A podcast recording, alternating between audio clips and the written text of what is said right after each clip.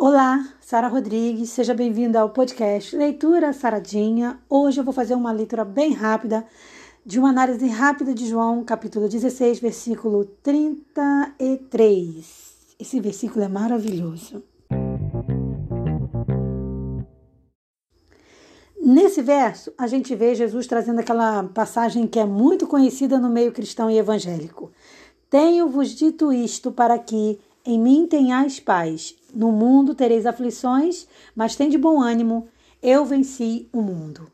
Esse texto ele é uma promessa da certeza de que podemos confiar de que Jesus vai sempre nos ajudar a vencer todas as nossas dificuldades. Jesus venceu o diabo e é importante a gente entender que, por mais difícil que seja a nossa luta, o nosso inimigo é um inimigo vencido, derrotado. E isso é maravilhoso, porque quando você luta com um inimigo que tem muita expectativa, que tem muitas probabilidades, aí você pode ficar um pouco mais temeroso.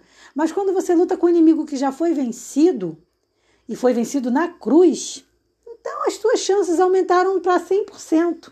Eu só não vou dizer, dizer 100%, porque também depende da gente.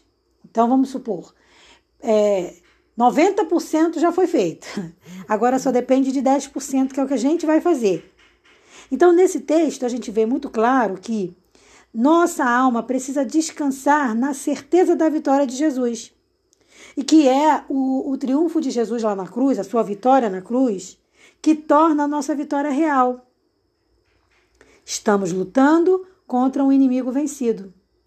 Não haverá nunca alguém que tenha uma fé genuína, mas que possa dizer que nunca teve problema. Isso não existe. No meu canal do YouTube, eu disponibilizei hoje para vocês um vídeo falando sobre desânimo. Um dia não, não pode nos definir.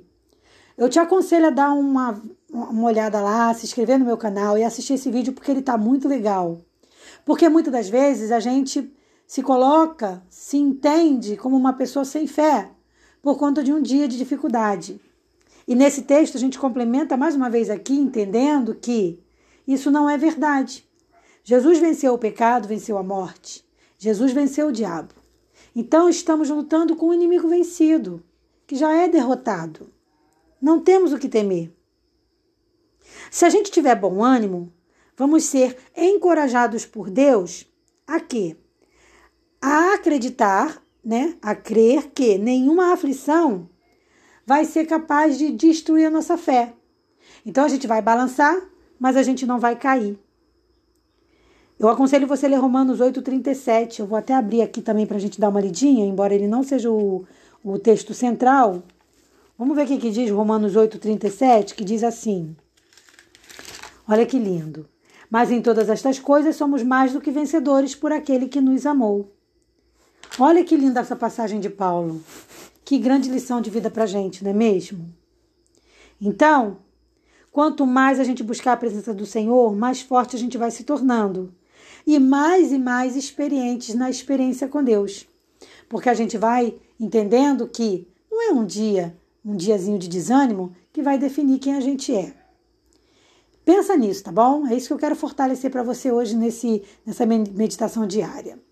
E não se esqueça de visitar lá o meu canal do YouTube e se inscrever para dar aquela moral que a gente precisa para fortalecer o nosso canal para ele crescer. E já quero agradecer a todos os que já estão com a gente lá.